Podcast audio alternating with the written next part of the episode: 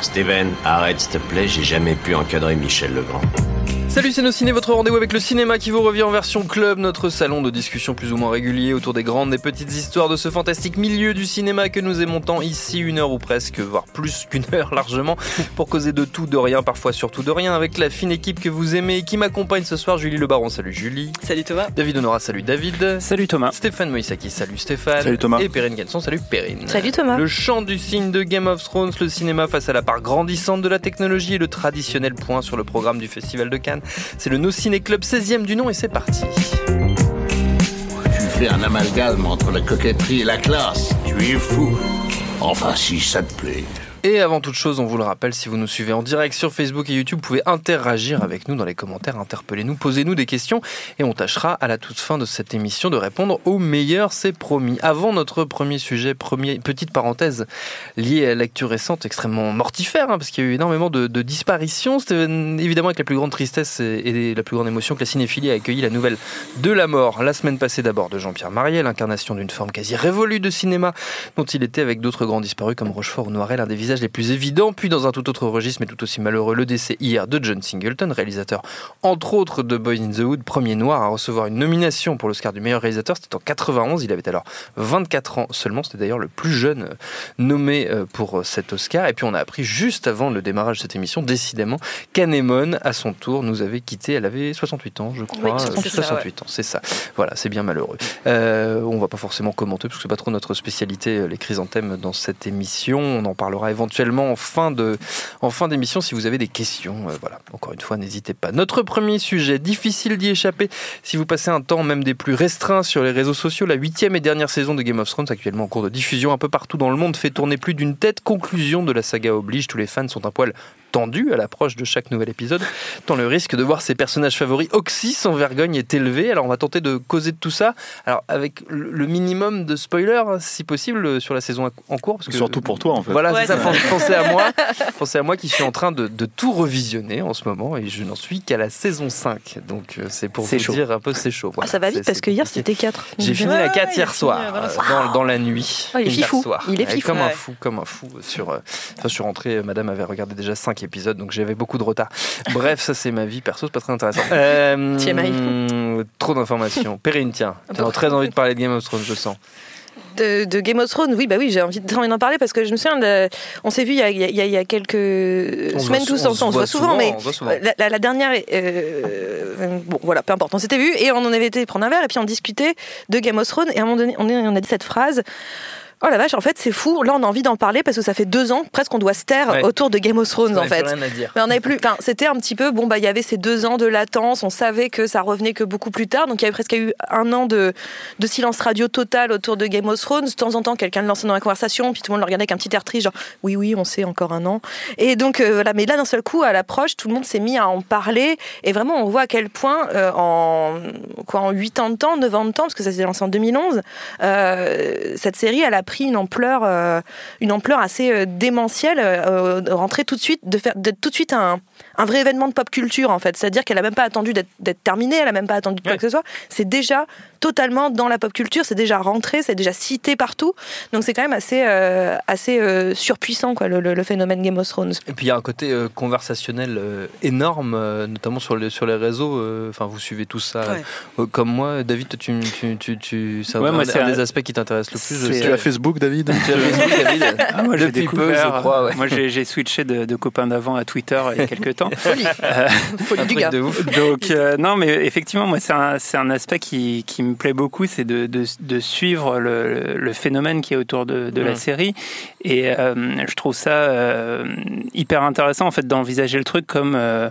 Comme un phénomène complètement collectif, euh, au même titre euh, que, je sais pas, la Coupe du Monde, quoi, en fait. euh, et on voit d'ailleurs bah, les, les, les gens euh, se, re- se regrouper dans des, dans des bars pour, pour regarder les épisodes. Ceux qui n'aiment pas ça dire que tout le monde les saoule avec ça, comme pendant les Coupes du Monde. Non, mais voilà. Alors c'est ça. En plus, tout le monde est censé est obligé d'avoir un avis. Ouais. euh, soit ça m'intéresse, soit ça m'intéresse pas. euh, euh, comment ça Moi, euh, enfin, même si on si on n'a pas suivi les épisodes, on, a, on, a- on sent le besoin de le dire. Euh, et puis l'autre truc, c'est que, ben mine de rien, rien, c'est une saga qu'on suit depuis un, depuis un petit moment. On a fait il n'y a pas très longtemps l'épisode sur Avengers Endgame et pareil, là on arrive à la conclusion d'une longue épopée et je trouve que quand on fait la comparaison, euh, bah c'est, je, je, suis mine de rien beaucoup plus enthousiasmé par Game of Thrones, notamment pour un truc que tu disais en intro, euh, c'est que euh, le sort des personnages on s'y intéresse et que contrairement à Avengers où en gros avec Marvel on a été habitué au fait de s'en foutre un petit peu parce qu'on sait très bien que en gros personne va mourir ou alors à la toute fin. Euh, là, euh, Game of Thrones nous a conditionné à l'inverse, c'est-à-dire nous a expliqué très très vite que attention, n'importe qui peut mourir à n'importe quel moment. Et, euh, et ça permet, jusque dans le dernier épisode, d'avoir des, des arcs narratifs que je trouve euh, hyper euh, hyper soigné, hyper intéressant, qui remonte euh, sur un certain nombre de saisons, un certain nombre d'épisodes, et qui et qui du coup sont hyper puissants quand, quand, quand ça se passe. Après, moi, j'ai toujours eu des réserves sur sur la série que je trouve bah, clairement c'est c'est ça reste un soap donc qui qui manipule énormément de personnages et qui du coup repose énormément sur le dialogue et je trouve que les qui reprend énormément de codes et de et de codes du soap, et, hein. etc. en, en, en, ajoutant euh, donc c'est pas un soap euh, de base euh, comme Dallas parce que par-dessus il y a tous les aspects ben, de l'heroic fantasy, mmh. du cinéma d'action, etc. Mais, mais ça, ça, reste un soap et je trouve un des aspects les plus, les plus décevants en fait dans, dans cette série, c'est le manque d'imagination dans la manière de filmer les dialogues. Et comme la série c'est quand même énormément de dialogues, ben d'un point de vue cinéphile, je me fais quand même pas mal chier la plupart du temps. Mais, euh, mais je, je peux pas nier que narrativement, euh, bah, il y, a, y, a vraiment plein de trucs hyper intéressants, hyper bien construits, que les personnages sont soignés, euh, que le casting est vraiment, vraiment très bon. Et, et mine de rien, certains des personnages principaux, c'est des, des, acteurs qui ont été castés gamins. Et c'était pas facile de, de, de détecter, de détecter voilà, le potentiel. Donc, donc voilà, je suis assez, assez enthousiasmé là, pour regarder euh, tous les tous les épisodes. Et puis euh, et puis l'aspect spoiler enfin je pense qu'on va, on va peut-être un peu euh, comment dire non mais développer développer ça c'est-à-dire la, psychose qu'il y a autour des spoilers. Mais moi je trouve que ça fait partie du jeu et que bah, effectivement le, lundi matin faut faire un petit peu gaffe sur les réseaux sociaux. Mais ça fait partie presque de l'excitation autour du truc. En disant attention aujourd'hui tant que j'ai pas vu l'épisode faut vraiment que je fasse gaffe. Et et, et, voilà donc je pour le moment je suis assez euh, assez enthousiasmé par le, début de cette dernière saison. Enthousiasmé aussi, Julie?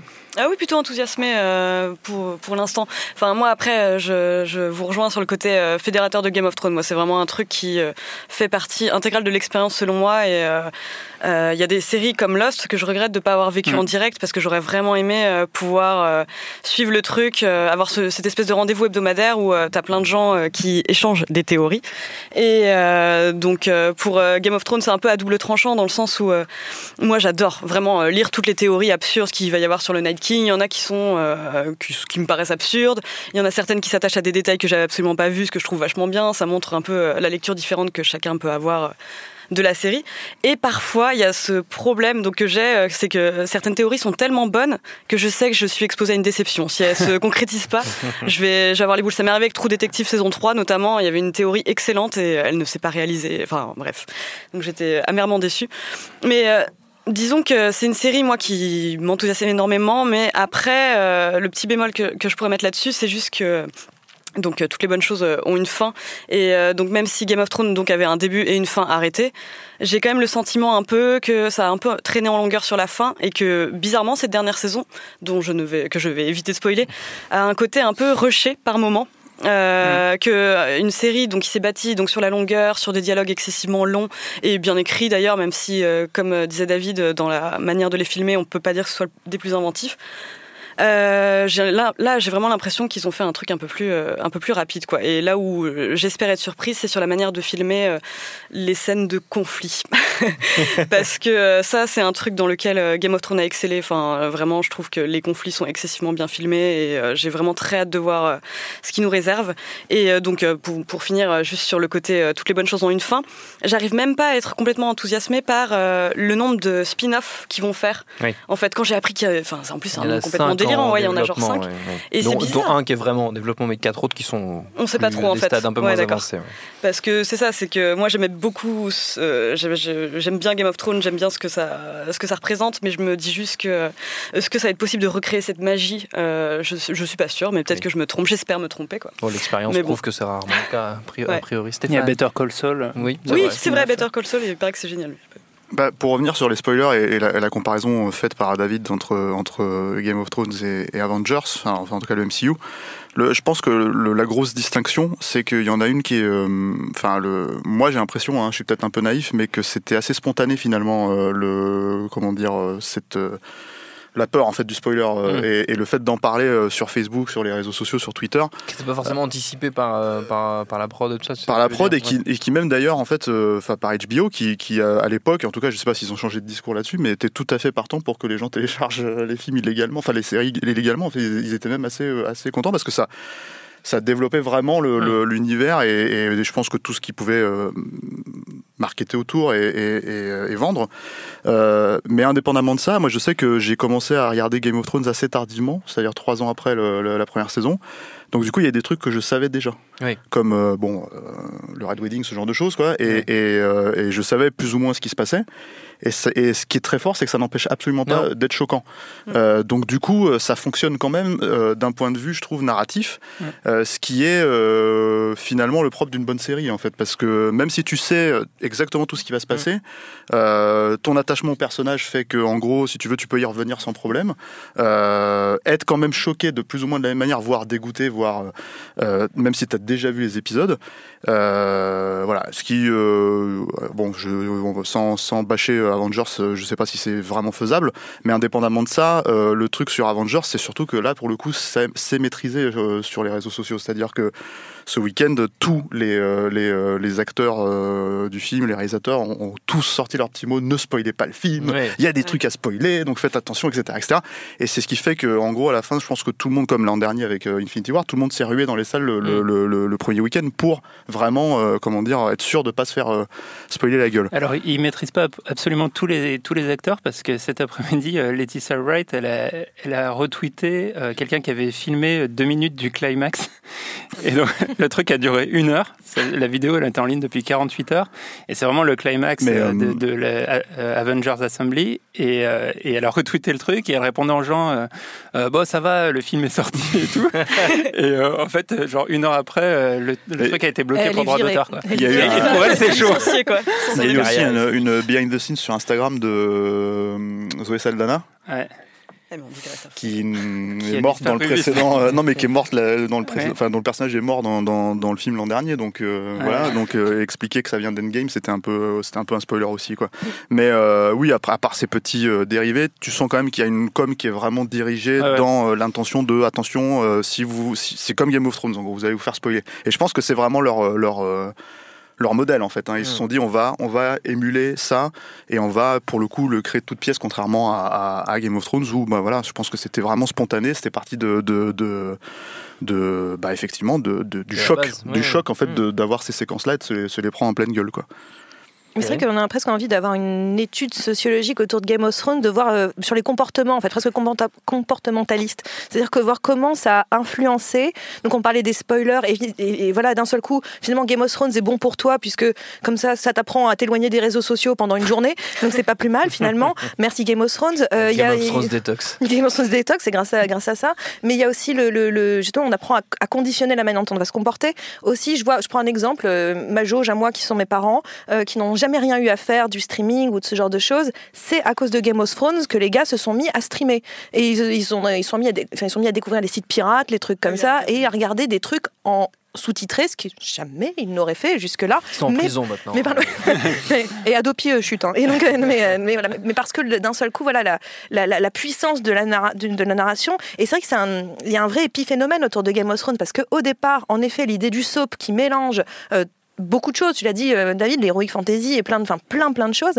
Mais c'était pas un pari gagné de départ, même si on a eu le phénomène Seigneur des Anneaux d'une certaine façon qui euh, prouve que ce type d'univers potentiellement peut plaire. Euh, dire que ça va durer pendant 9 ans, c'est quand même pas, c'est quand même pas gagné. Et même encore une fois au niveau du comportement, c'est intéressant parce que c'est ce que Stéphane disait, c'est qu'à un moment donné, ben, euh, même si tu savais, t'es quand même étonné ou dégoûté ou quoi que ce soit. Et en même temps, les gens sont pas forcément dégoûtés par les mêmes choses dans Game of Thrones. Oui. Donc c'est assez intéressant de regarder un petit peu son voisin d'une certaine façon et dire, oui, bah moi par exemple, qu'une gamine de 12 ans euh, bute tout le monde avec un, avec euh, empoisonne tout le monde et tranche la gorge des gens, ça va. Par contre, qu'elle couche avec un mec, là j'ai un problème. Donc c'est d'un seul coup, on, on, on voit les limites presque sociétales de tout le monde, c'est-à-dire à un, à un moment donné, qu'est-ce qu'on peut tolérer, qu'est-ce qu'on ne peut plus tolérer? Donc il y a, il y a, je trouve que vraiment on pourrait regarder cette série sur quel impact elle a euh, réellement sur la société et qu'est-ce qu'elle dit de notre société en fait.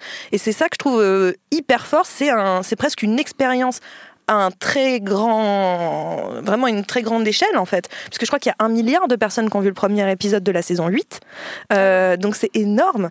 Et donc dans l'idée, tu peux regarder à très grande échelle finalement l'impact que peut avoir cette pop culture, que peut avoir un récit, que peut avoir une narration sur sur le monde en fait, et enfin sur le monde, enfin en tout cas sur les gens.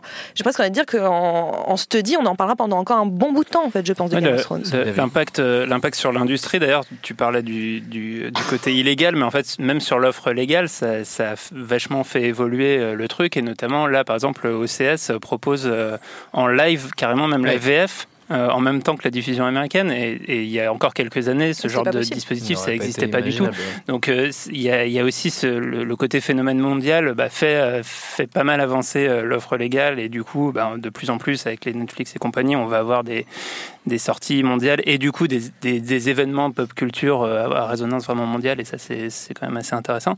Et après euh, sur, sur l'aspect des réseaux sociaux moi ce que je trouve euh, vraiment cool c'est que au-delà au-delà de, de, de l'aspect de la discussion sur les spoilers ou pas spoilers, c'est aussi tout ce qui relève de la, de la production de pop culture et dans en gros, tout élément euh, de la série va pouvoir euh, éventuellement être détourné, devenir un mème, euh, rentrer dans le langage commun, euh, et, euh, et c'est ça On qui est très vu il y a excitant. pas longtemps bah, avec la photo de Daenerys qui fait une espèce de sourire Ouais, parfait, voilà. euh, qui, de- Ah qui oui. était Ah bah, partout les, sur les, les mêmes, les mêmes et Game of puis, Thrones, c'est euh, extraordinaire. Et puis Ouais, ouais, là, le, ouais. climax du dernier épisode, c'est vraiment, enfin, le, le nombre de le nombre de fois où il est, il est On ne utilisé. dira rien. On je dira pas- ce que- c'est. ce que c'est.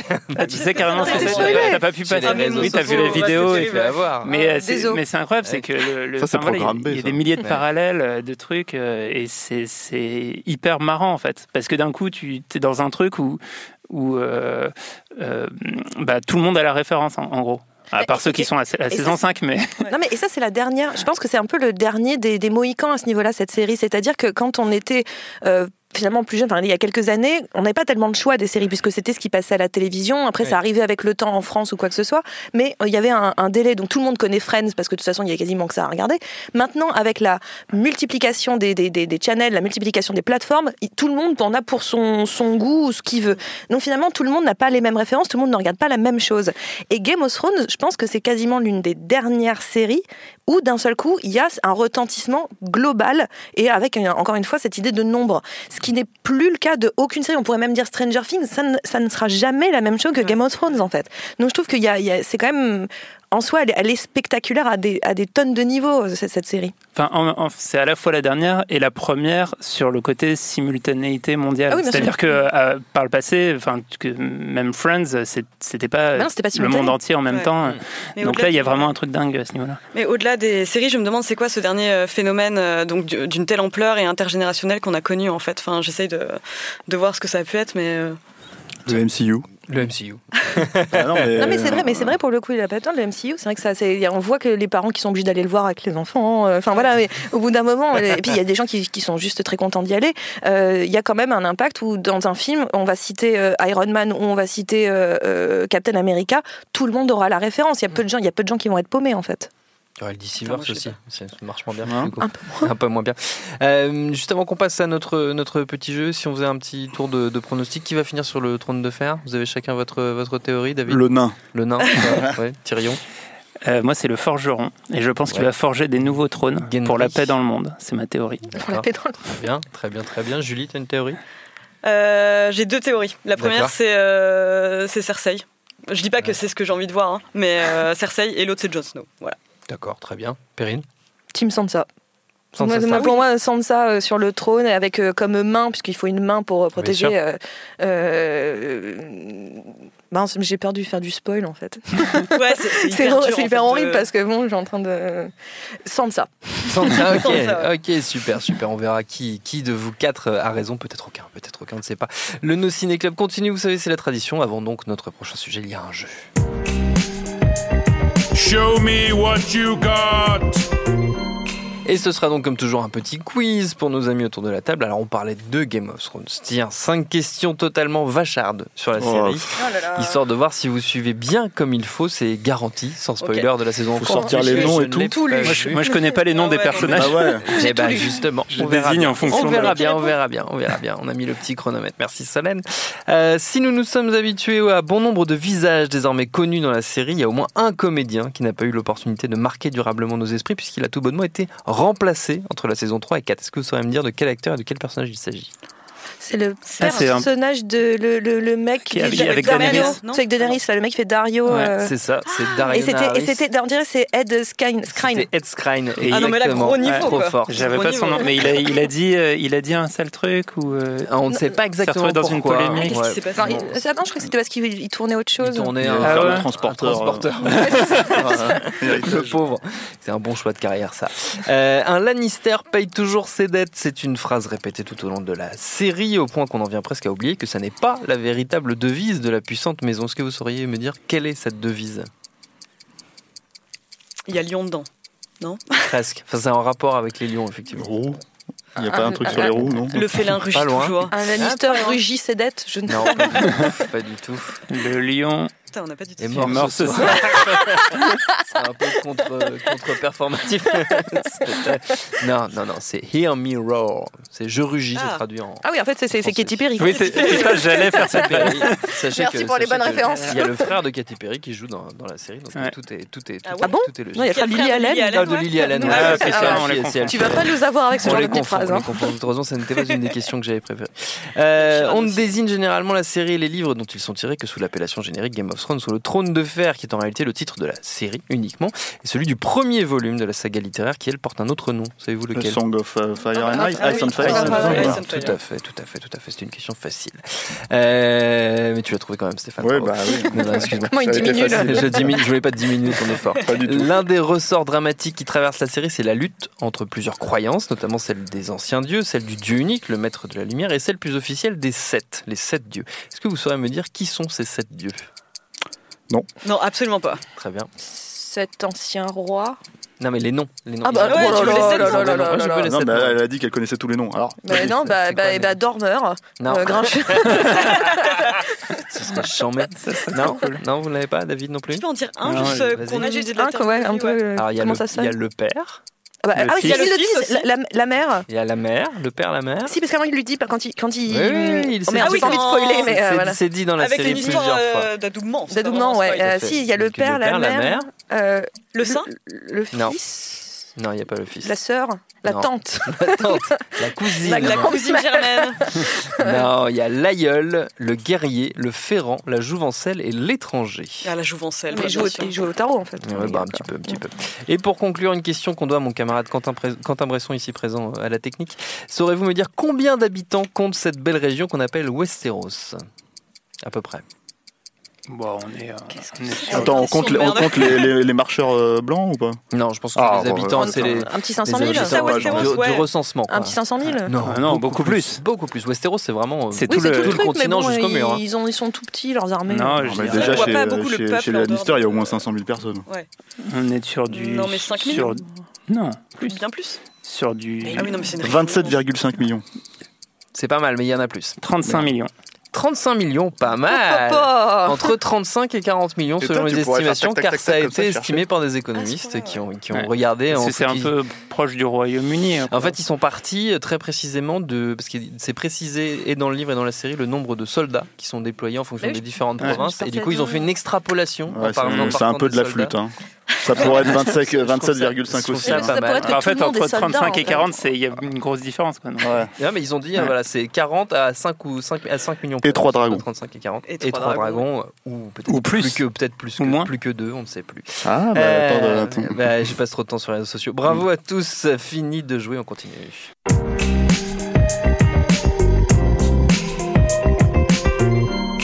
Y a quelques semaines dans nos petits canaux de discussion entre membres de cette auguste émission, on a bien ri, on a bien ri en découvrant sur le fil Twitter de nos collègues de Netherlands cette petite perle. Dois-je demander une conférence par enseignement?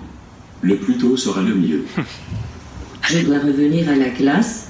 Vous êtes suspendu, Thomas. Il s'appelle Thomas en plus, le mec. Et il s'agit après, en quête de la version doublée, j'ose à peine prononcer ce mot, en français, d'un film argentin baptisé Emballage lourd. Déjà, les mecs qui sont allés cliquer sur le film qui s'appelle Emballage lourd, bravo.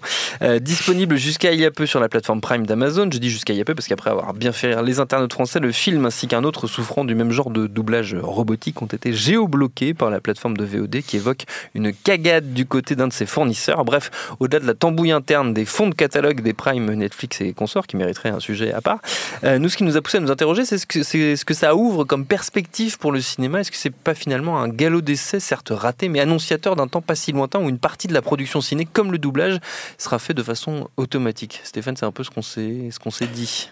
Bah, en fait, c'est surtout qu'on part du principe qu'à partir du moment où euh, les voitures. euh, euh, Comment, comment ils Autonomes. s'appellent autonomes euh, voilà, exi- vont exister, hein, elles sont mises en, en circulation vraiment euh, l'an prochain, si j'ai bien compris.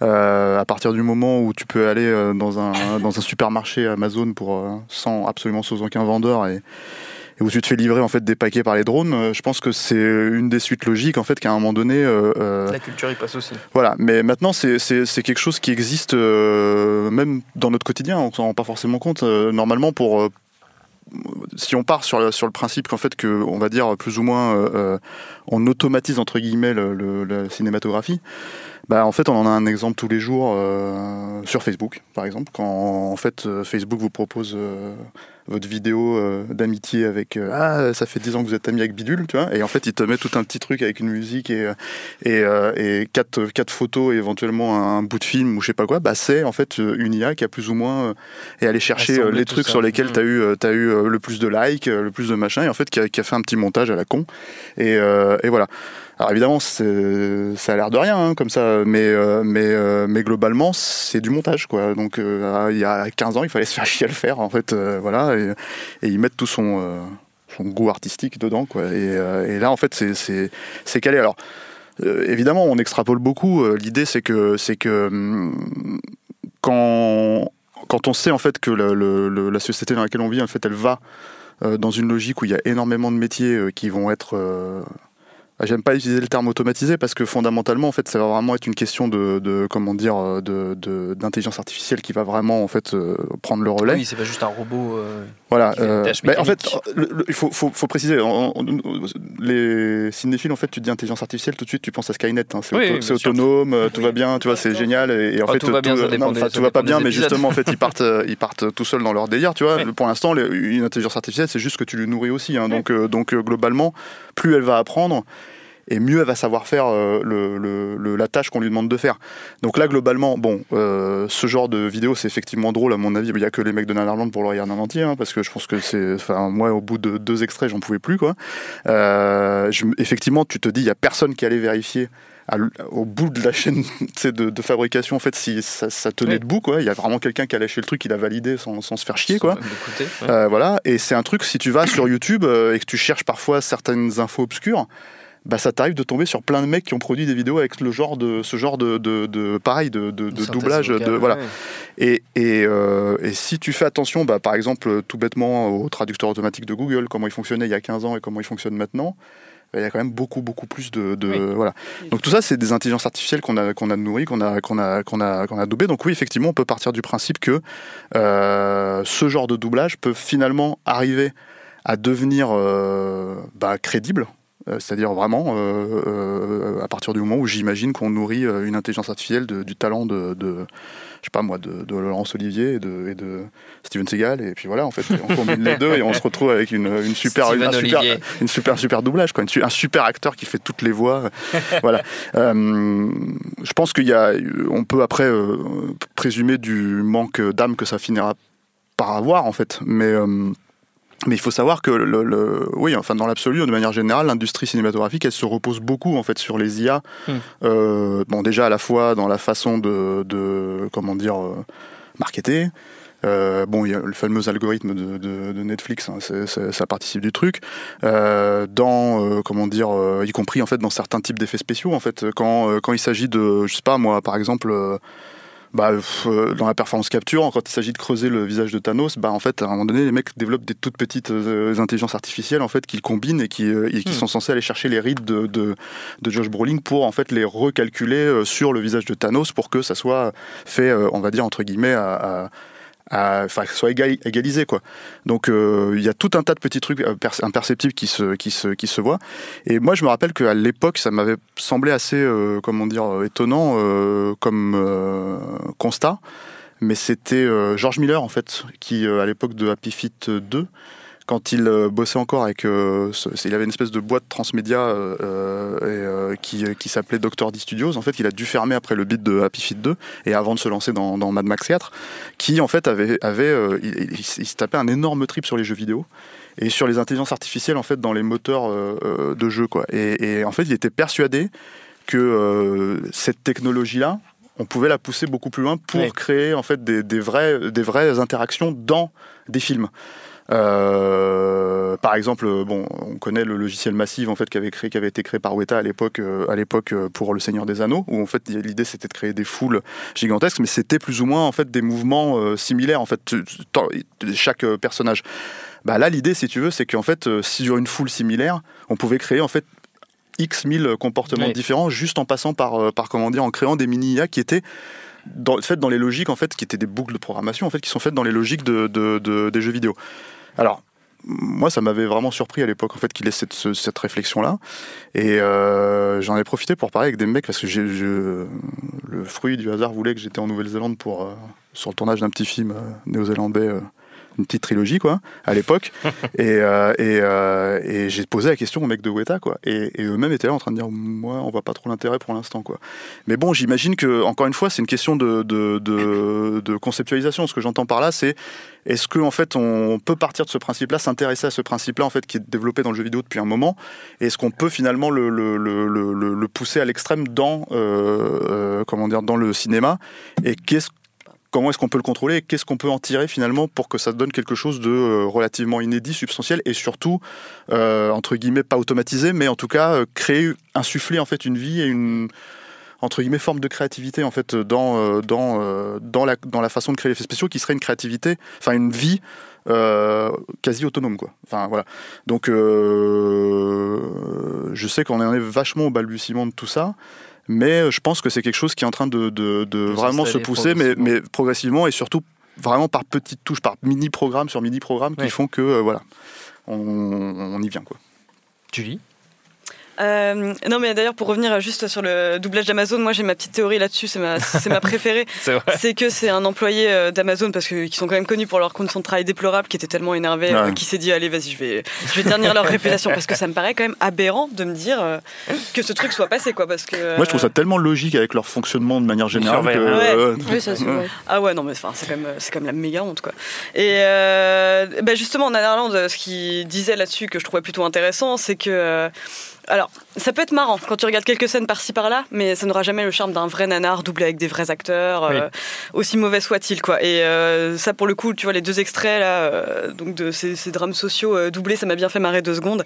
Et c'est clair que c'est facile de se moquer, effectivement, parce que comme tu dis, on n'en est qu'au balbutiement. Alors après, bon, j'ai un peu de souci avec l'emploi du terme IA, parce que pour moi, ça implique quand même une certaine autonomie. Et là, pour l'instant, on, on est plus dans une automatisation des synthèses vocales et tout, mais.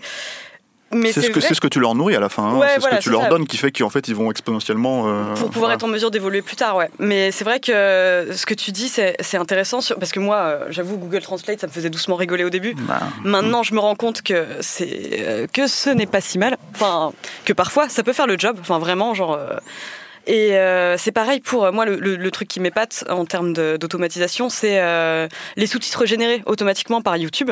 Je, alors, certes, ça peut être vraiment catastrophique et très drôle, mais il y a des moments où, euh, pour peu que tu aies un anglais avec un accent typique de la BBC, euh, ils vont réussir à faire euh, une espèce de, de synthèse texte quasi parfaite, quoi. C'est la preuve que ça s'affine. Donc, Donc, euh, effectivement, ouais, euh, je pense qu'il y a des raisons effectivement de, de, de s'alarmer, je sais pas, mais en tout cas de se dire que euh, ça a vocation à être affûté et, euh, et que peut-être à un moment on arrêtera d'en rigoler. Là, parce qu'il faut quand même dire que le doublage Amazon, c'était foiré d'avance parce que euh, non seulement c'était, alors si je ne m'abuse, c'était donc un, un doublage, mais euh, donc c'était une traduction en anglais et euh, je crois que la voix, elle avait été configurée pour parler, euh, elle n'avait pas été configurée pour parler en français, donc du coup elle prononçait les Z, enfin Oui, c'est- oui, ça elle donnait n'importe comme, quoi. euh, ouais. Comme la marionnette de Chirac dans, dans le bébé de show. Une référence actuelle. bébé de Ouais, références ça, actuelles. ça jouait énormément euh, au côté Je suis ridicule. né mais t'étais même pas Je né. suis né dans les années 50. Enfin, Perrine Kenson. Non, parce que euh, ce que vous dites, je suis d'accord. Parce que déjà, il y a Merci. le. Merci. Non, mais sur l'idée que l'IA, ça va. Surtout, Ça, sur, surtout sur Chirac. ça va oui, c'est ça qui m'a. J'ai été perturbée par le bébé de show. D'un seul coup, j'ai vu des images Je et te tout. l'ai vendu avec Chirac. Et euh, non, parce que l'IA, en tout cas, est déjà plus ou moins utilisée dans l'art et pas seulement, euh, c'est-à-dire pour, pour ses performances techniques dont vous venez de, de- de parler d'une certaine façon, ou d'automa- d'automatisation ou, ou- ou autre, mais même on, on fait de l'art avec l'IA, en fait, déjà. Euh, Il y a, y a, euh, moi, je me souviens de cette, cette vidéo qui était incroyable. C'était un direct de deux euh, Google Home qui discutaient l'un avec l'autre, et on les regarde et ils discutent l'un avec l'autre. C'est une sorte d'art presque presque d'installation en fait. Et au début, tu te fais ah c'est marrant, c'est marrant, sauf qu'au bout de 4 heures que t'es encore planté dessus, tu fais c'est quand même bizarre que je suis restée plantée à écouter deux IA en train de parler l'une avec l'autre. C'est un peu chelou.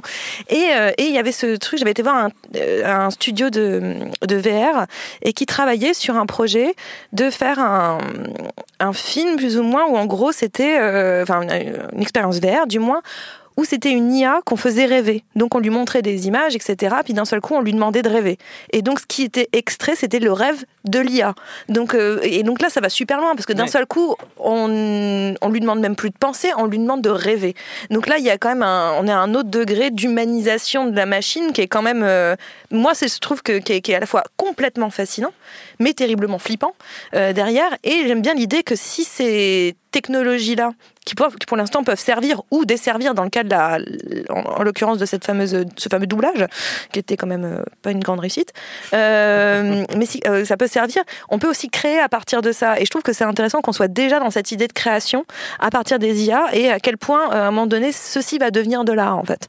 Et c'est vrai qu'il y a des, je saute un peu du coq à l'âne parce que je reviens, on parlait des voix évidemment, pourquoi pas le mélange Laurence Olivier et Steven Seagal, mais c'est vrai que même déjà ce qui est créé à l'ordinateur, Laurence Seagal, mais c'est vrai que le- le- le- ce qui est déjà créé, c'est des visages qui n'existent pas. Oui. Par exemple, il y a des visages qui sont qui sont créés par des IA à partir de, de, de, plein de photos de plein de gens et qui créent des visages qui ont l'air euh, tout à fait. euh, ah, j'étais cachée par une bouteille. Euh, et non, et, Pas enfin, de publicité sur le plateau. je me sentais toute fine d'un seul coup. Et euh, non, mais l'idée, c'est que voilà, on crée des, des visages qui littéralement Oui, n'existent n'existe pas. pas. Et, et je trouve que c'est assez fascinant parce qu'à quel moment on pourra complètement, parce que là c'est en photographie, mais on pourra carrément les animer et que d'un seul coup, on peut-être on deviendra fan d'acteurs qui n'existent pas, qui n'ont pas d'existence C'est du c'est tout. déjà une des portes un peu ouvertes par le, par le deepfake, euh, Mm. notamment, euh, David. Euh, ouais, bah en Je te lance sur un sujet comme j'ai ça. j'ai un vu comme peu- tu m'as un peu vénère, tu vois. Je me suis senti euh, comme un, un nageur olympique sur le, le plongeoir. Euh, non, mais effectivement, le, le- un, des, un des principes de, de l'intelligence artificielle euh, qui est utilisé dans, dans pas mal de choses, et notamment le deepfake, c'est en gros, tu utilises deux, deux programmes informatiques qui, qui se parlent. Un qui, par exemple, si on, si on prend l'exemple qui est, qui, est, qui est bien parce qu'il est simple, l'exemple des, des, des faux visages, on a des programmes informatiques qui savent créer des visages et on a des programmes informatiques qui savent ce que c'est qu'un visage humain. Et donc, en gros, tu, fais faire au, premier programme, tu lui fais réaliser des, visages. Le deuxième va vérifier ceux qui ont l'air humains et va faire euh, ce tri. Et au final, euh, ceux qui vont être sélectionnés vont être très très proches de ce qui ressemble à un vrai visage humain. Et en fait, euh, ce genre de mécanisme, tu peux l'appliquer à vraiment plein de choses. Tu peux faire en sorte que, je sais pas, le, mouvement d'une foule générée par ordinateur soit réaliste, que une voix ressemble à une vraie voix, euh, euh, le, visage d'un acteur disparu ressemble vraiment à cet acteur dans ses mouvements, etc. Et, euh, et ça t'ouvre plein de possibilités. Et en fait, euh, et ça, moi, ça me paraît euh, une des formes de l'usage de, l'intelligence artificielle un peu poussée qui va être le, plus rapidement euh, utilisé, c'est euh, en fait comme un outil euh, pour, euh, pour ceux qui gèrent les effets spéciaux, où en gros ils vont pouvoir euh, comment dire, se délester sur les machines d'énormes masses de travail euh, qui étaient quasiment impossibles humainement à réaliser et qui deviennent de plus en plus accessibles et qui font que bah, de plus en plus, bah, euh, là il y a, des films qui sont sortis ou qui vont sortir euh, où on voit des, des acteurs hyper rajeunis de manière très réaliste et, et le, les, progrès vont aller de, de, plus en plus vite, notamment grâce à, des forces de calcul. On, va en fait, à mon sens, euh, étendre le champ des possibles euh, au cinéma et ça va d'abord être la première étape. Après, euh, si, on, si on commence à rêver vraiment beaucoup plus loin et à être quasiment dans la, dans la science-fiction, mais en fait ça peut arriver beaucoup plus vite qu'on ne le croit, ben on peut effectivement se pencher sur l'hypothèse d'un film entièrement réalisé par un ordinateur, euh, écrit, euh, Alors, il y, a, y a un métrage écrit hein, qui, est, qui, Alors, est, qui, est, sorti il y a deux ans. Effectivement, donc ça, de toute façon, en fait, après, d'un point de vue purement artistique et en art contemporain, en fait, on peut se dire. Euh, euh, bah, qu'on qu y est déjà. D'ailleurs, moi, je j'ouvre Gmail, le, le, il, il tape oui, mes mails avant moi. Mes mails. donc, il tape mes mails. Il, sait, il sait ce que je vais dire. Donc, euh, donc ça paraît vraiment demain, en fait, ce, ce genre de choses. Mais euh, la, la, question, c'est voilà, quand est-ce qu'on va basculer à un niveau vraiment industriel? Est-ce que, euh, est-ce que dans les 10-20 années à venir, euh, on va voir un blockbuster qui va réaliser des millions d'entrées et qui aura été entièrement conçu, imaginé Avengers par les machines bah, On n'est pas loin. Mais après, ça pose plein de questions. En fait, c'est ça où je reviens. J'ai l'air d'être dans un trip sociologique ou je sais pas quoi, ou comportementaliste ce soir, mais ça va poser plein de questions quand même derrière. C'est-à-dire que euh, qu'est-ce que ça veut dire à un moment donné que, euh, que de, de jouer? Qu'est-ce que ça veut dire d'incarner? Mmh. Qu'est-ce que ça veut dire que d'être un acteur? Est-ce qu'un acteur, ce n'est plus qu'une voix sur quelque chose qui est faux ou ce n'est plus que qu'un corps avec une voix qui est fausse? Qu'est-ce que quelle est la part d'humanité? Enfin, ça va vraiment poser beaucoup de questions euh, assez profondes en réalité d'un seul coup aussi de qu'est-ce que c'est que de vieillir? Si d'un seul coup on peut être tout le temps rajeuni, euh, quel est la, la, le, le, sens de, de, de, de l'ordre du monde? Enfin moi je sais pas, je trouve que ça, ça pose des questions. Ah bah, enfin moment c'est qui vais-je, où suis-je, que deviens-je quoi? Enfin il y a un truc, ça va, ces questions-là qui sont à la base des, des, des capacités technologiques, des capacités, des réflexions issues de l'homme hein, en, en soi à la base dont l'intelligence artificielle va prendre le relais, à quel moment on perd le, le, le, le, le contrôle et l'humanité de tout ça, en fait. Et je trouve que ça mène à, à des questions, des, des, des, foisonnements philosophiques qui vont être chouettes dans, dans, les, dans, dans, les bouquins et dans les, dans les cours de, de philo à l'école en, en 6e B.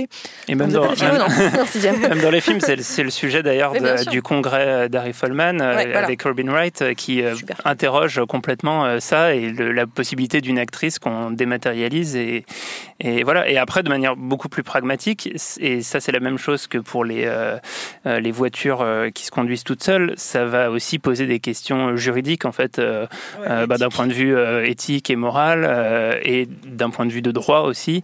Bah, à partir de quand on peut faire jouer tel acteur mm. dans, dans, un film sans qu'il ait signé ou pas. Enfin, il y, y, a plein de, de, de, possibilités, mais aussi tout un encadrement juridique autour de ça. Quoi. Et Dieu dans tout ça. J'aurais, dire mais ça il va rentrer dedans. Est-ce que c'est une IA C'est une IA déjà quelque part. Dieu est une IA. Euh, c'est superbe. On va enchaîner du coup avant de partir trop loin dans la dans la dans la métampsychose. Euh, mais évidemment avant ce prochain sujet qui nous arrive, il y a encore un petit jeu. Show me what you got.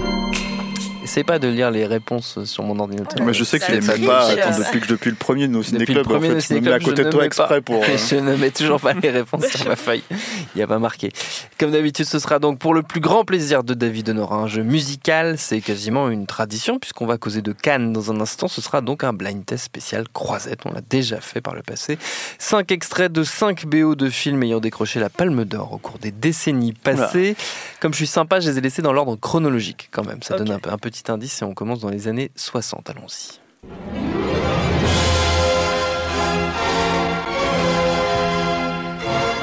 Ah, la Dolce Vita? Non. Euh...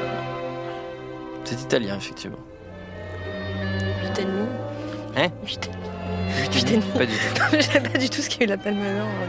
Euh... C'est musique de Nino Rota. Parrain, non pas du tout. Il n'a pas eu la palme d'or non Il plus. a fait le Ouais, Palme puis il d'Or. est pas. Non, mais, italien. En plus, non, mais laisse tomber, Ouais, j'ai je entendu. l'ai, je l'ai, mais. c'est le guépard. Ah ouais, Sponti. Voilà, voilà, voilà, voilà, voilà, j'ai- voilà. Mais non, mais Nino Rota, c'était bon, du coup, ça marchait, ça Ouais, marchait. ouais, ouais, non, mais. Deuxième extrait. Ah bah, c'est, Apocalypse. Apocalypse. Now. Apocalypse. Now. Oui, voilà, Apocalypse Now.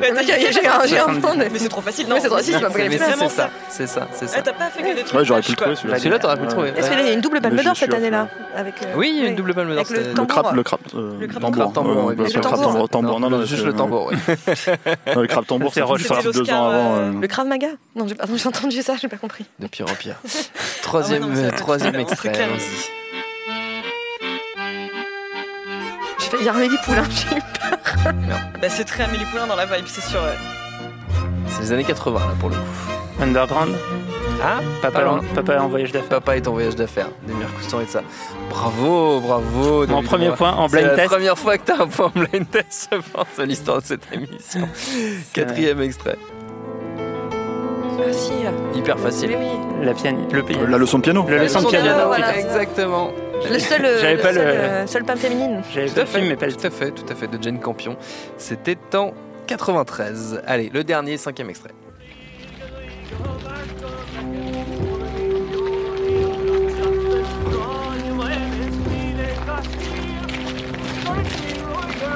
Ah, le vent se lève. Oui, Waouh Le vent se lève, effectivement, de Ken. Loach, Palme d'Or en 2006.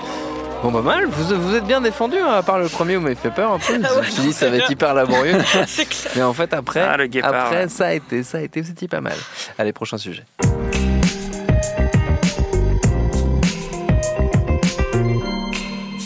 Joie bonheur pour certains, angoisse fatigue préventive pour les autres, indifférence polie pour pas mal de monde. C'est déjà bientôt l'heure du festival de Cannes. Nos ciné, il sera comme tous les ans depuis maintenant trois éditions, je crois, euh, David, déjà. Euh, ça va être la troisième édition. la troisième édition. On sait pas encore exactement ce qu'on va faire, c'est mais exactement ce que j'allais dire, c'est marqué sur ma feuille. Tu arrêtes de, de, de- de précéder. Donc effectivement, tu y seras, toi David, avec Perrine, euh, et plein d'autres, plein d'autres camarades de, de la bande étendue de nos ciné. Donc on est effectivement en cours de réflexion sur la formule exacte que vont prendre ces émissions. En attendant là tout de suite, on va causer un peu de ce qui nous attend en termes de cinéma, la compétition, le jury. Par où vous voulez commencer Perrine, vous, vous qui êtes à fond là-dedans en ce moment, en le jury qui vient de tomber. Le jury qui vient de tomber, parce qu'on l'a attendu, ce jury, euh, on n'y croyait plus, on, a- on pensait qu'Ignaritu serait tout seul à juger les films, ce qui n'était peut-être pas une bonne idée. Euh, mais euh, Direct, ça taille. Bam. je suis pas fan. Euh, mais donc voilà, on a, on a, on a Iñárritu en, en président. C'est vrai que c'est un jury qui est plutôt, euh, plutôt, plutôt intéressant en termes de, particulièrement en termes de réalisateur, j'ai envie de dire. Mm. Euh, on a Robin Campillo qui donc euh, avait euh, marqué avec 120 battements euh, récemment euh, la Croisette.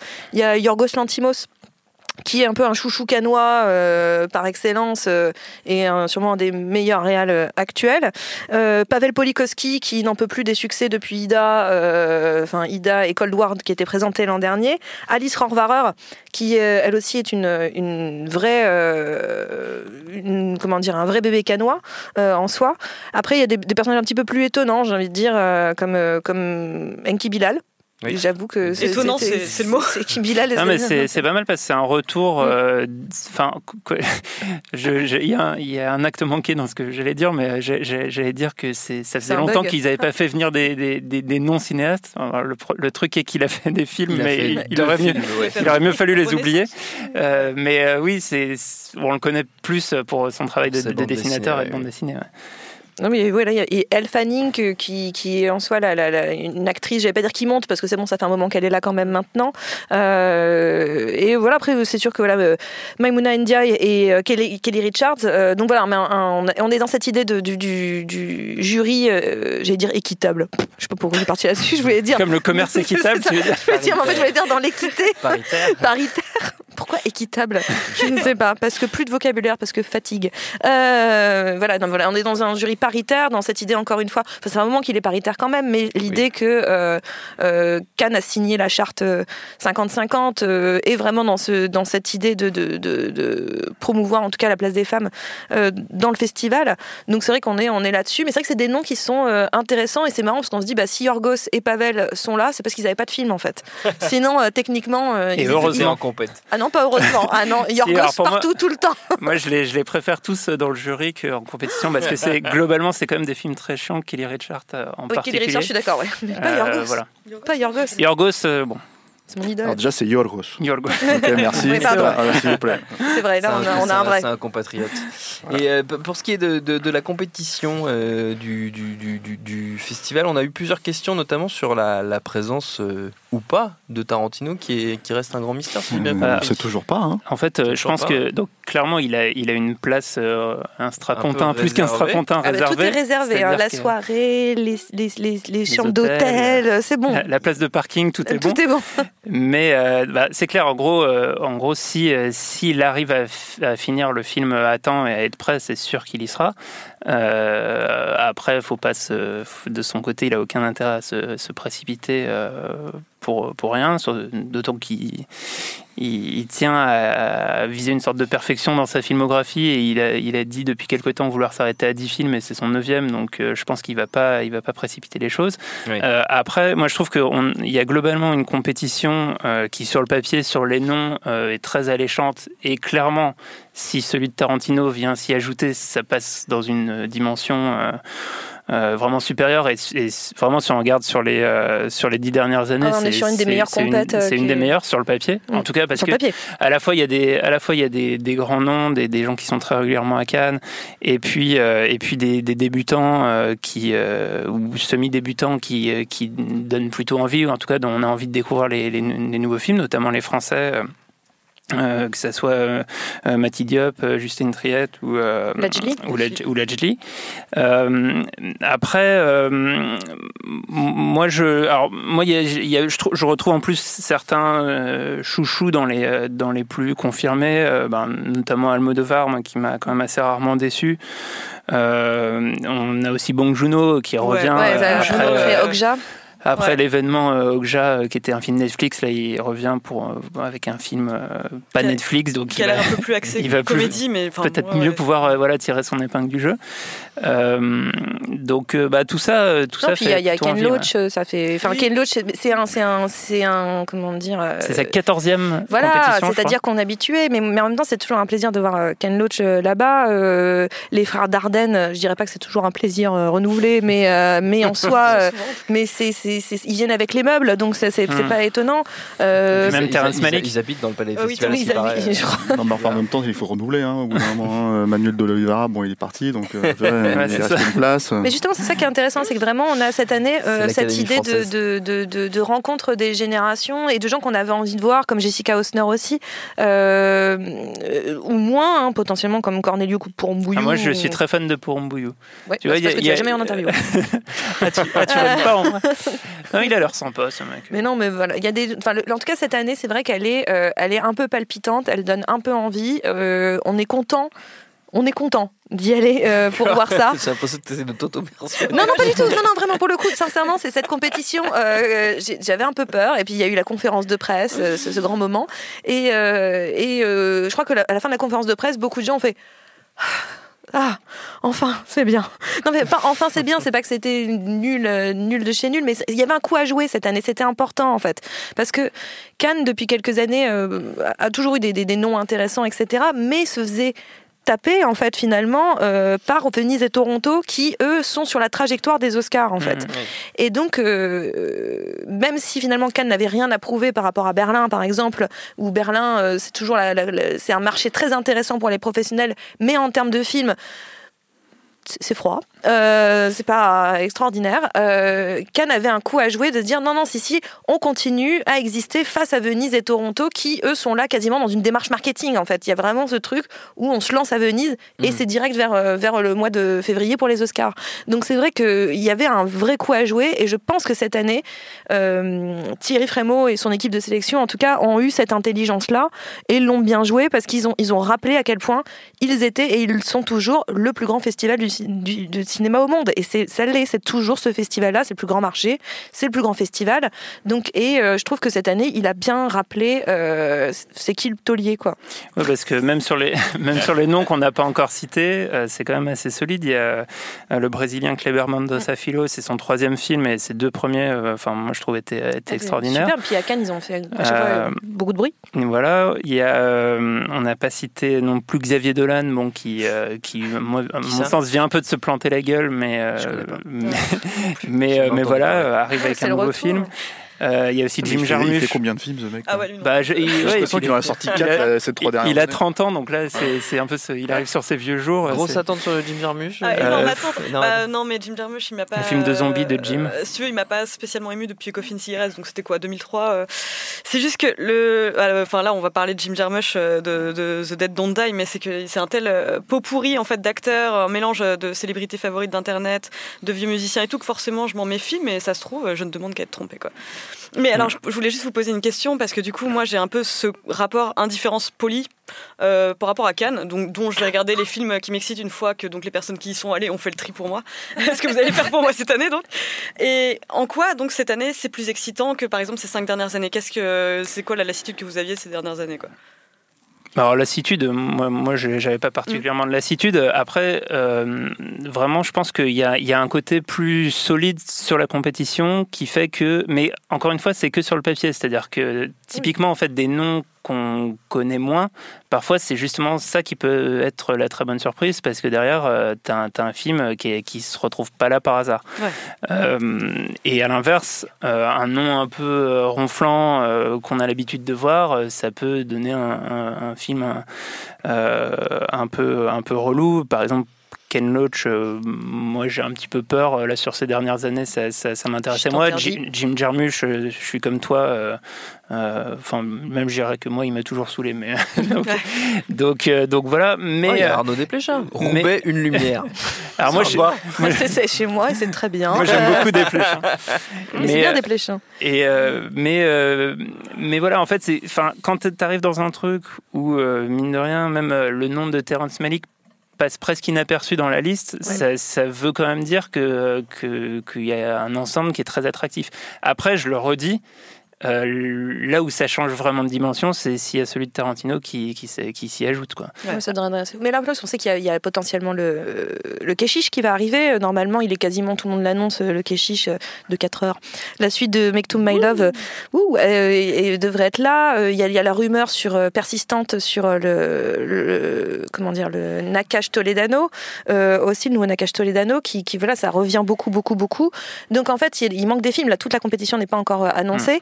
Euh, non, ce qui est intéressant, c'est que justement, en fait, il- cette année, on mélange. Donc, on l'a dit, les, les noms très ancrés et les nouveaux qu'on attendait de voir arriver. C'est-à-dire que d'un seul coup, on a l'impression d'une sensation de renouvellement. Parce que ce qui était un peu Cannes, ce qu'on lui reprochait, c'était cette fameuse idée faut la carte. Euh, faut Oui. la carte de Cannes. Euh, c'était un peu toujours les mêmes qu'on avait l'impression de voir. Et c'était un peu vrai aussi. Et là, d'un seul coup, il y a encore les mêmes. Il y en a certains, mais des, de- ceux qu'on est content de voir. Et, euh, et en même temps, euh, on a voilà les petits nouveaux. Euh, Il y, a, il y a cette sensation de, de- de diversité, de renouvellement. Et en effet, il y a aussi de, diversité des genres. D'un seul coup, on n'a pas l'impression qu'on va regarder 20 fois le même film. Il y a, on va avec le cinéma de genre, avec Parasite de, de Bong Joon-ho, ou avec le Jim Jarmusch, ou avec potentiellement le, le- le Tarantino qui va frôler euh, son, sa manière de traiter le genre à lui. On va euh, sur euh, des films, euh, on va aller sur de la comédie aussi. On va s'il y a le, s'il y a le Nakash Toledano, on va sur de la comédie. Justine Trier, il y a une forme de comédie chez elle aussi. Donc en fait, on, on voit qu'il ça tente plusieurs choses, ce qui ça fait un moment qu'on l'avait pas ressenti en fait. Et c'est ça qui crée l'excitation, c'est que c'était des noms qu'on avait peur de voir partir finalement pour Venise, pour d'autres raisons. Et, euh, et que d'un seul coup, on, montre un attachement à Cannes, et c'est ça qui est un petit peu, ouais, qui est un peu, qui est un peu excitant cette année. On n'a pas cité euh, d'ailleurs Céline Sciamma qui, est, qui est habituée, ouais. qui est habituée de Cannes, mais qui est pour la première fois en compétition euh, et, euh, et qui pareil. Tête de est, euh, Stéphane, c'est génial. bah, Et on a oublié de parler de. non mais c'est vrai, mais Céline Ah, je après, c'est, pas ta cam, il n'y a pas Steven Seagal dedans. Bah, euh, au marché du film. Voilà. Mais, on parlait pas du marché du film. Mais, euh, mais voilà, enfin, en tout cas, c'est, c'est, moi, c'est des, des cinéastes cinéaste que, qui m'intéresse et que, et que je suis content de retrouver. Ouais, après, moi, il y a des trucs qui me saoulent. Hein. Euh, l'épisode 4 et 5 de, la série de Nicolas Winding Refn. Pourquoi l'épisode 4 et 5 Parce qu'ils nous emmerdent, visiblement. Euh, moi, ça me, j'avoue que ça me, ça m'intéresse pas des masses. Euh, c'est bon, c'est pour regarder des néons et des gens qui sont à la gueule. Moi, ça va me gonfler. Mais euh, c'est juste que, voilà. Mais après, il y a des trucs que je suis content de voir. Le documentaire, un nouveau documentaire d'Azif Kapadia qui avait fait ce super documentaire sur Amy Winehouse qui s'appelait Amy. Euh, et là, il revient sur un documentaire sur Diego Maradona. Euh, bah, moi, je suis hyper au taquet là-dessus. Euh, Rocketman. Lui, il- lui, il avait fait un film d'horreur pourri, lui, je me rappelle. Asif Asif Kapadia Kapadia, ouais. Ah ouais non C'était quoi C'était quoi On peut pas vérifier. Ouais. Il avait un film d'horreur pourri. Tu vois, Asif juste... Kapadia, il avait fait un film d'horreur. Tu confonds pas avec le documentaire Non, non, je crois avec Buffy même. Ça a failli passer inaperçu, mais non, je Ouais, t'ai entendu. Tu m'as entendu. Merci. Euh, bah non, il a fait Senna, The Warrior, The Return. D'accord. Hmm, je sais pas. Euh, mais euh, non, voilà, il y a des gens qui donnent. Avec un Sarah peu, Michel euh, Gellar, ouais, c'est ça. ouais. C'était quoi? Bravo. The Return. The Return. C'est-. J'en ai Un vu deux de ces films de Michel ce mec, Gellar pour que ça j'ai j'ai c'est retenu le nom. Mais voilà, non, Ah, Non, mais je voulais hijacker la, conversation. Je voulais hijacker la conversation. Il s'est recyclé ouais. dans le documentaire. tu l'as grave Jack. C'est clair. Non, voilà, puis bon, moi j'ai envie de voir euh, Elton John euh, sur les marches en train de chanter euh, du Elton John. Et si possible, potentiellement refaire le, le- le clip de, de I'm Still Standing qui avait été tourné à Cannes.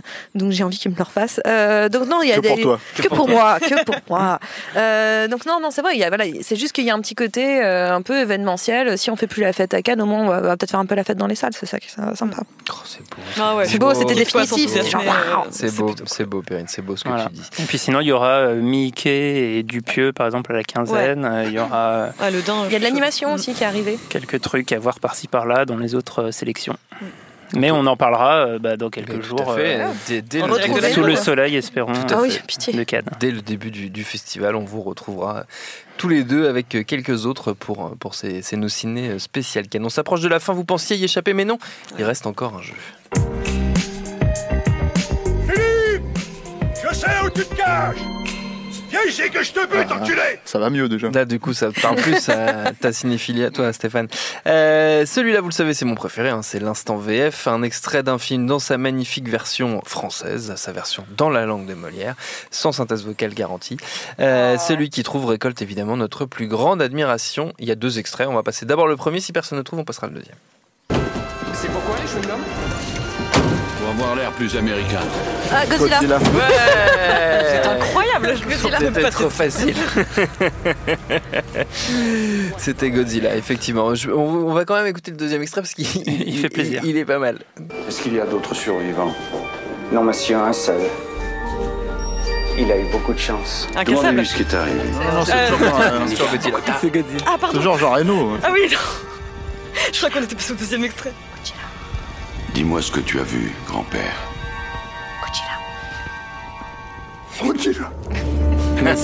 C'est euh, c'est Jean Reno qui se double en Jean Reno français. s'auto-double, ouais, Ouais. parce qu'il y a des moments où il parle français euh, quand C'est même euh, génial. dans, dans le, dans le Tu vois, si tu veux vraiment faire un truc, tu prends Ouais. le doublage de Blowout par exemple, Ouais. où Travolta est doublé par Depardieu. Et là, tu nous blouses tous, tu vois. Ouais, c'est vrai. Tu vois, et là, voilà, bon, Exact, tu- exact. il faut que tu prennes des trucs comme ça. Ou Henri V, tu vois, Henri V, Depardieu, il double aussi euh, Kenneth Branagh. Mais alors, du coup, que des films où c'est Depardieu qui double? Mais par exemple, tu vois, du coup, on va tous croire que c'est un Depardieu, tu vois. Ouais. Et, en fait, non, tu vois. Ouais.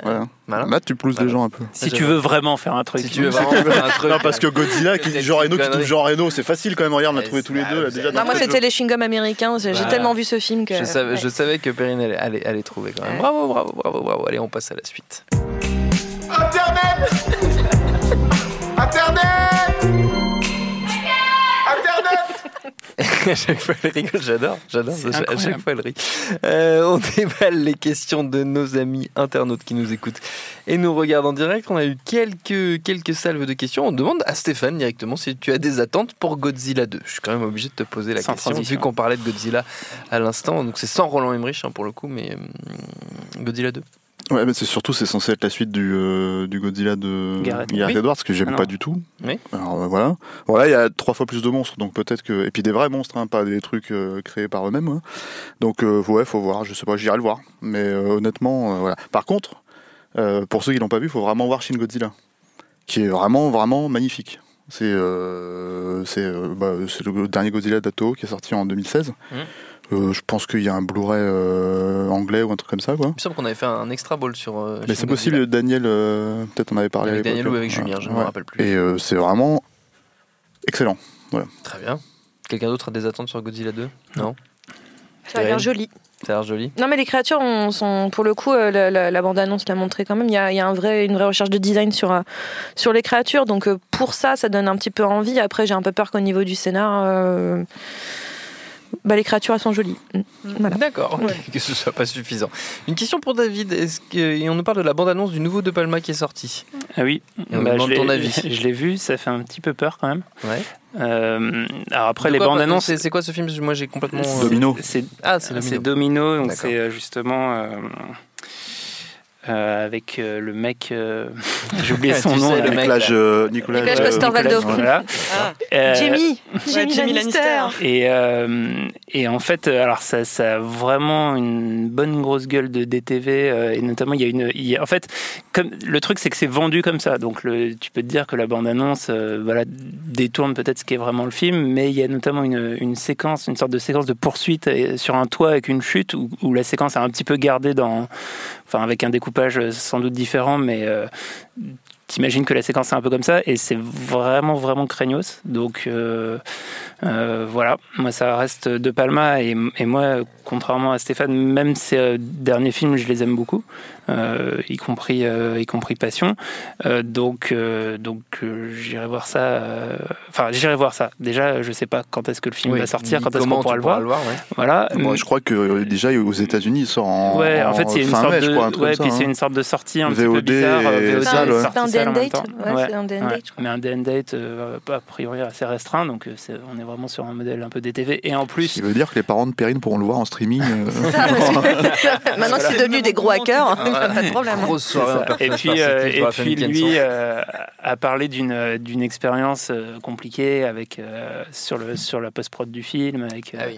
Donc euh, c'est ça a l'air euh, ça a l'air compliqué et malgré tout il est déjà il est euh, apparemment un- une sorte de, de projet en tête euh, plus ou moins inspiré de l'affaire Weinstein sur un nouveau film. Donc euh, on verra ça. à mon Je sais avis, pas plus, à mon avis, ou moins inspiré de sa carrière, je pense aussi, parce que, à mon avis, il a dû en voir passer des sales prédateurs. Euh, il est... donc, euh, donc voilà. Mais, euh, mais oui, euh, je... enfin, ça fait peur, la bande-annonce. ça- ça- C'est pas très engageant, mais, euh, mais j'ai quand même hâte de voir ça. On nous demande s'il y a des nouvelles d'un nouveau Mad Max euh, par Miller. On en parlait tout à l'heure de, de, de George Miller. Bah non, il est en procès. euh, Enfin, je crois qu'il est toujours en procès avec Warner hein, sur des droits euh, qui sont liés à Mad Max Fury Road. Mhm. Et euh, donc, pour l'instant, ça freine euh, beaucoup euh, les prochains films. Maintenant, moi, je t'avoue que on a atteint une telle perfection avec Mad Max Fury Road que je suis pas sûr en fait Oui. que, que même si je, évidemment, j'irai, je serai le premier dans la salle au moment où ça sortira. Je suis pas sûr qu'il puisse réitérer ça. Enfin, Oui. bon, après, je, non. On verra. S'il y en a un qui peut le faire, c'est lui, mais voilà. Oui. Ouais. Très bien. Euh, Ou Fabien Antoniente. Ou Fabien Antoine. C'est l'un ou l'autre. C'est l'un. Asif euh. Capadia. Ou Asif Kapadia, euh, effectivement, possible. Il arrête de faire des documentaires. Euh, question à l'équipe, vos grosses attentes sur les sorties ciné pour cet été? Tiens, toi qu'on y est déjà l'été, déjà l'été, le printemps est à peine entamé. Bah, le Tarantino hein, qui sort en Ah août, oui. quand Voilà. même. Euh, voilà, Pourquoi pas c'est Ouais. déjà pas mal. Ouais, J'avoue que le niveau de mongolitude de la, bande, de la dernière bande-annonce de Hobbs and Shaw T'as Ah, donné Ah si, bah, ah, si, moi je suis trop au taquet là-dessus. Ah ouais, ouais, donné envie de voir le film. Ouais. Ah ouais, non, les deux. À mon avis, ça va être pourri, mais Non, en fait, j'ai envie que ce soit bien.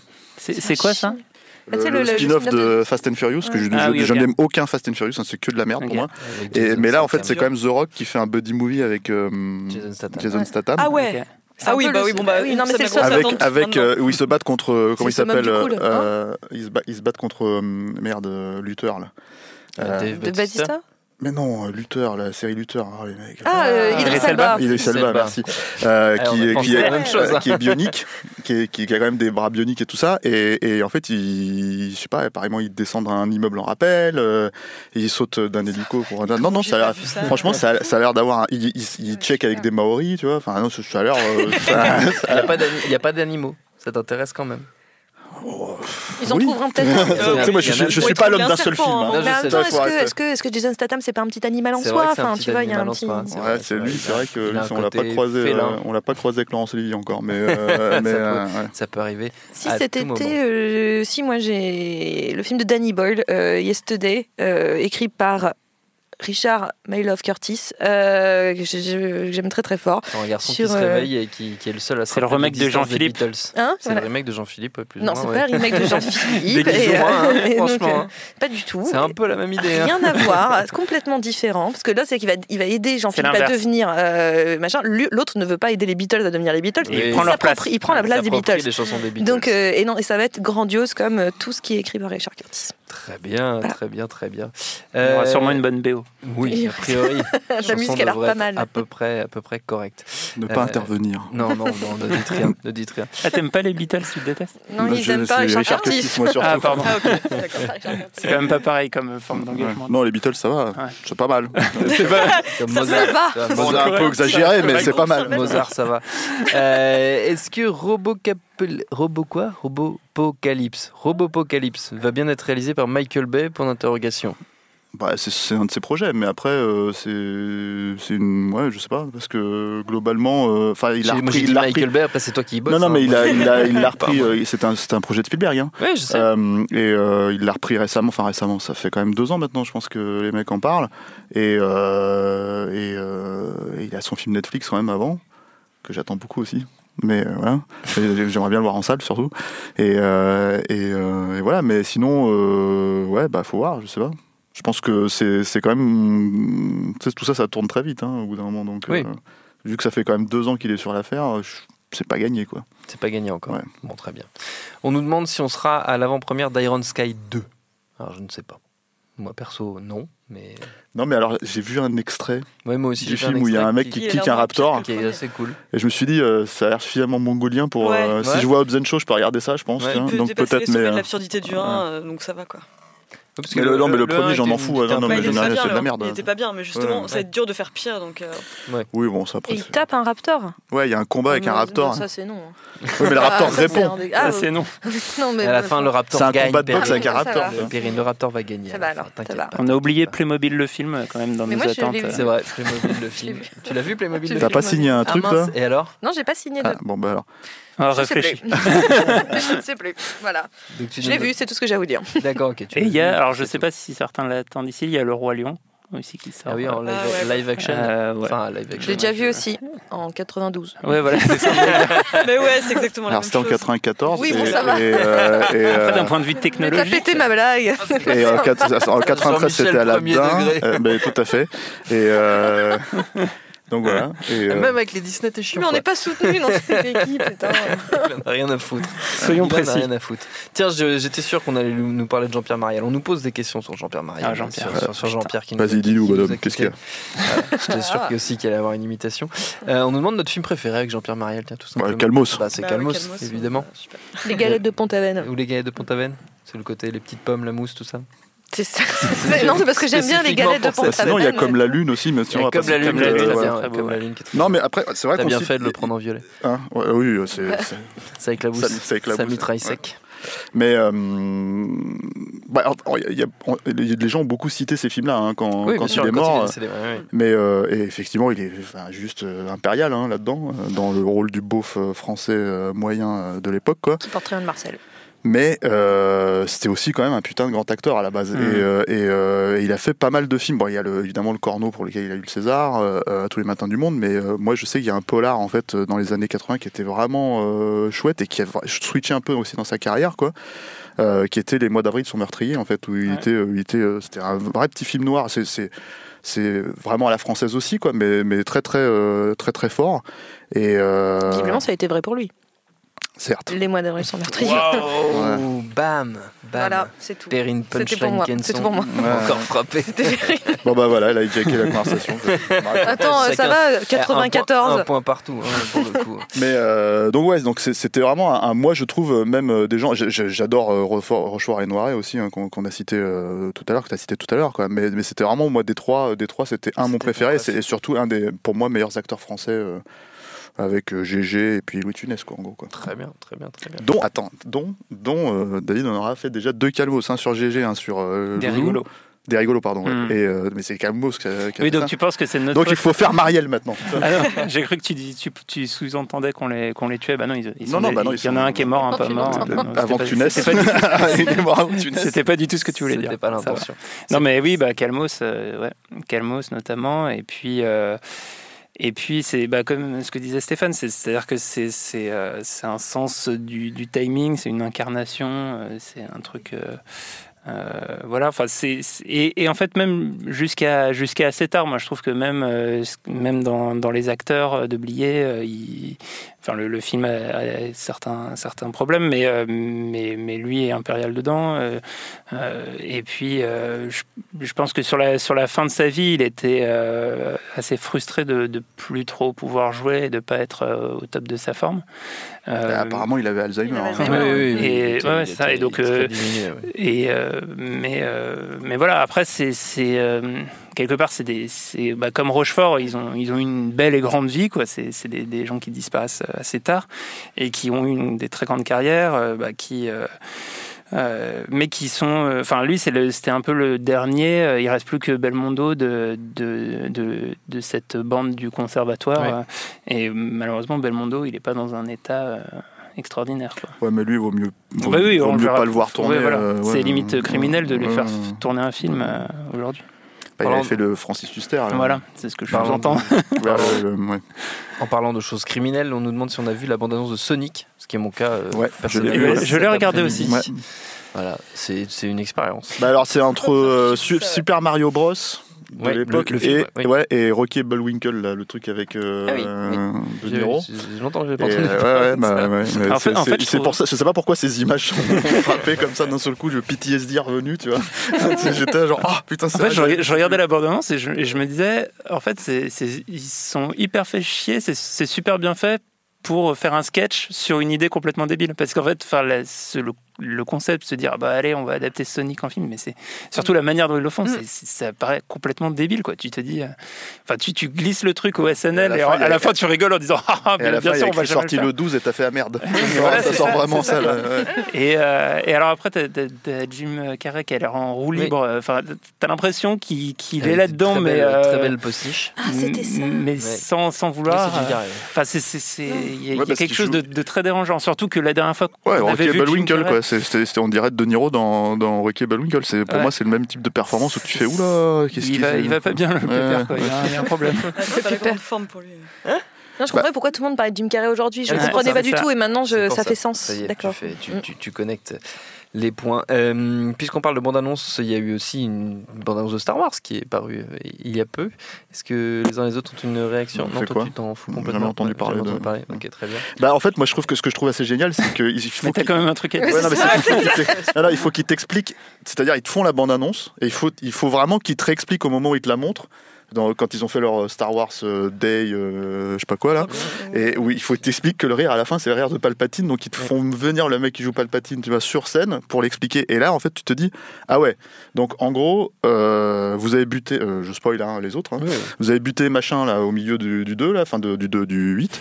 euh, Quand et- tu dis vous avez, vous avez buté machin, c'est pas un gros spoil? Ouais, non mais euh. Snoke, là, Snoke- ouais mais moi tu sais, j'ai- c'est pareil alors, si, si j'ai pas d'investissement dans l'MCU j'ai encore moins d'investissement dans les nouveaux Star Wars. Et vous avez buté Snoke au milieu mais en fait c'est comment on va, comment on va se démerder? Bon euh, pff, on va faire venir Palpatine tu vois. Et là tu te dis ah ouais d'accord donc c'est euh, vraiment euh, niveau euh, rat des pâquerettes dans la nostalgie. Et puis bah oui enfin c'est assez évident que euh, ils ont l'air de partir dans l'idée de vraiment alors ça se voit pas forcément à la bande mais je, je me réfère à l'heure entière dont j'ai vu un digeste, hein, parce que faut pas déconner, d'interviews de J.J. Abrams et compagnie, où les mecs sont, étaient là en train de dire oui, bah, on va peut-être revenir sur euh, l'histoire des parents de Ray, on va peut-être euh, revenir sur, en fait, on va peut-être revenir sur tout ce qui a été fait dans l'épisode 8 pour Ouais. euh, finalement, euh, voilà. Et euh, ça, c'est pareil, c'était un peu couru d'avance, quoi. Après, dans, dans la bande-annonce, il y a la séquence dans le désert euh, avec Ray qui est, qui est plutôt bien découpée, mais comme euh, les gens l'ont montré sur Internet, c'est pompé- le découpage de, de, de la mort aux trousses euh, Ouais. Hitchcock. Oui. donc, non, non, non, c'est pompé sur Action ça. Jackson. Parce que la scène où Carl Weathers il saute au-dessus de la bagnole, c'est la même. Donc euh, voilà. Pardon. Action Jackson, ça fait toujours rire. Bah oui. Je, je repense des images qui, me- qui me reviennent. Super film. Craig Baxley. Très très bien, très très bien. Euh, moi j'ai surtout vu la version euh, de la bande-annonce remontée où ils ont changé le rire de Palpatine, ils ont mis le rire de Seth Rogen à la place. Ouais. Et ça c'était vachement mieux. Et du coup je me Tu suis peux dit, le faire avec Farougia, tu peux le faire avec plein de mecs et tout. ouais. Ce film-là, je le regarde, pas de souci, plusieurs fois, pas de problème. Euh, on nous demande si on a des attentes sur Détective Pikachu. Enfin, on demande précisément si on va faire une émission sur Détective Pikachu. Je vais pas m'avancer quand même à ce point-là, mais euh, des, des attentes, Perrine, Perrine, Moi, je, mais moi, je suis à bloc. Mais moi, je suis, je suis- étonnamment super curieux sur Détective Pikachu. Euh, en fait, il y a juste une séquence dans la bande-annonce qui m'a fait dire je veux voir ce truc. Euh, c'est un, un roudoudou qui a buté quelqu'un. Et là, je me suis dit c'est génial. C'est génial, le roudoudou tueur en série. Euh, oui, on dirait que quelqu'un a fait pipi, mais Oui. non. Non, c'est euh, Non, mais voilà, c'est ce que j'étais en train de me la question là. mais, C'est euh, juste du sang. c'est- du sang. Stéphane s'est ouvert les veines. mais- après, après avoir dit je suis, je suis hypée par euh, Il Détective il Pikachu. entendu Roudoudou. Mais, mais voilà, mais bon, non, je suis. Rodoudou, jours. pourquoi pas, mais euh, Pikachu, Non, mais c'est vrai qu'ils ont fait un Mais, toi, t'es génération Pokémon euh Mais oui, moi j'ai j'ai- j'ai joué à Pokémon, Ah j'ai grandi avec Pokémon, j'ai été voir les films Pokémon au cinéma, j'avais les cartes Pokémon, enfin j'étais super Pokémon en fait. Et donc j'avais des Pokémon préférés, j'avais des trucs, j'avais les, les- liens, les links pour échanger des Ah oui, le Pokémon avec Link, des- le bien câble sûr. Link pour changer C'est les c'est Pokémon. quoi ton Pokémon préféré si c'est pas trop. euh, Bah moi j'étais très. Euh, C'est pas trop spoiler. euh. C'est clair. Ah, Ça peut en dire très long sur une personne.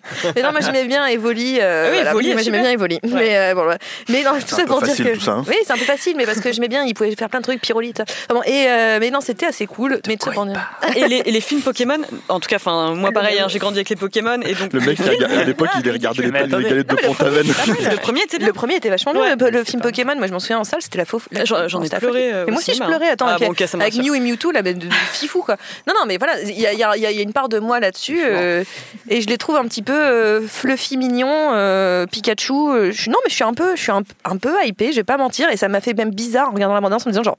Merde, j'ai envie de le voir.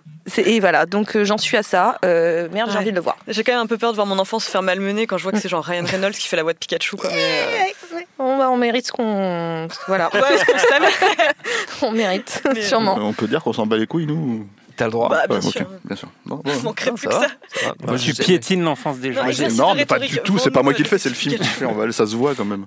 J'ai pas, verra. compris, j'ai pas compris la moitié des mots qui ont été prononcés. Bah, mais Julie, on s'est compris. Voilà. Que vous étiez compris, C'est ça m'a fait plaisir. Ah non, mais il y a eu- il y, a eu un niveau dauphin, tu vois. Non, mais là, c'est Communication par onde. euh, on a scellé, euh, c'est bon, scellé un truc, un pacte d'amitié à. C'était un enthousiasme qui faisait plaisir à voir. Donc voilà, moi je suis, je suis content. Si vous avez passé un bon moment, je suis content. Euh, Bon, Stéphane. ceci dit, c'était plus marrant que Cannes. Hein. ah oui, c'était. va. Ah, quel Oh, le salaud, bâtard, quel salaud. T'es incroyable. Ah, allez, allez. Non, on était drôles. en fait. Stéphane, Oui. on te demande si, si tu pourrais nous partager ton choix si jamais tu étais président du Festival international du film de Serpent. Ah bah, tu cherches aussi. On récolte Bah, ce qu'on c'est sait, mon ta faute, hein. Qu'on Ça va. euh, Des serpents Je dans sais pas, moi. euh. Les Il n'y a pas un, un Francis Weber hein Il n'y a pas un serpent dans un Francis bah, Anaconda, ok. Bah oui. voilà, tout le monde Je l'attendait. crois que c'est la vengeance du serpent à plume. Tout quoi. le monde l'attendait. Il y a plusieurs blagues hein, sur Anaconda dans les, dans les questions. hein, voilà. Mais j'ai vu, il y a des mecs qui ont fait des blagues sur le fait que en fait, j'étais, euh, j'automatisais en paria mes, euh, mes, mes recos. Ah, j'ai pas vu ça. Ouais, alors c'est pas vrai parce que je me fais chier. Ah oui, c'est Voilà. vrai. C'est vrai que tu euh, l'as dit. Non, c'est du travail, c'est du travail, c'est du travail. Euh, on va prendre une dernière question. Tiens, on nous demande si on a euh, entendu parler ou si on a vu, euh, même carrément, Jessica Forever. Est-ce qu'on en pense? J'ai vu passer des bandes annonces personnellement, mais je n'ai pas d'avis euh, préconçu. Alors, je- comme David Je va chercher le David David va est en chercher train le de truc, je pense que je peux répondre à sa place, il ne l'a pas vu. Voilà. Non, Jonathan euh, Poggi, et, enfin je sais plus les noms, mais enfin, non, moi je l'ai pas vu. Je crois que Julien l'a vu, mais il est pas là. Pas vu. Ah, c'est con. On l'appellera pas. Pas vu, pas vu, pas vu, Non. Pas vu non plus. Julie non plus. pas vu, pas pris. Ok, super. Eh ben très bien. Écoutez, c'est un peu nul sur pour cet notre échec. dernière Bah, question. Bah, trouve une meilleure euh, question. Ouais, bah, Ah, on ça va va. une dernière, wow, hein. wow, wow, wow. Et on nous demande s'il faut attendre quelque chose du Mégalopolis de Francis Ford Coppola. Bah déjà, euh, Qu'il le fasse. s'il le fait, ouais, ça serait bien. Parce que Ah, moi, je un- transmets les c'est un- questions. C'est un peu un projet de messenger. Ouais, c'est parce qu'il l'a réannoncé récemment. 20 ans, non Enfin, Ouais, mais il l'a annoncé récemment, donc Ouais. qu'il le reprenait en fait. Mais est-ce que vers est-ce les qu'il va le quoi, faire enfin, Enfin, c'est quand même compliqué. hein. Puis ça sort d'où De vouloir le refaire Je maintenant. sais pas, moi, le dernier Coppola que j'ai vu, c'était Jack. Ah oui. Et là, je me suis dit, oh, mais bon, c'est bon, là, je pense que je vais arrêter.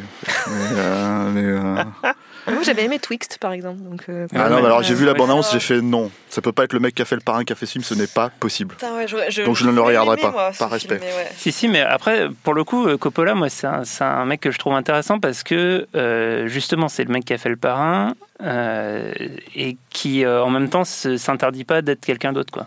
Et qui, euh, qui a une, une fin enfin Ah, une il carrière il une carrière avant, hein.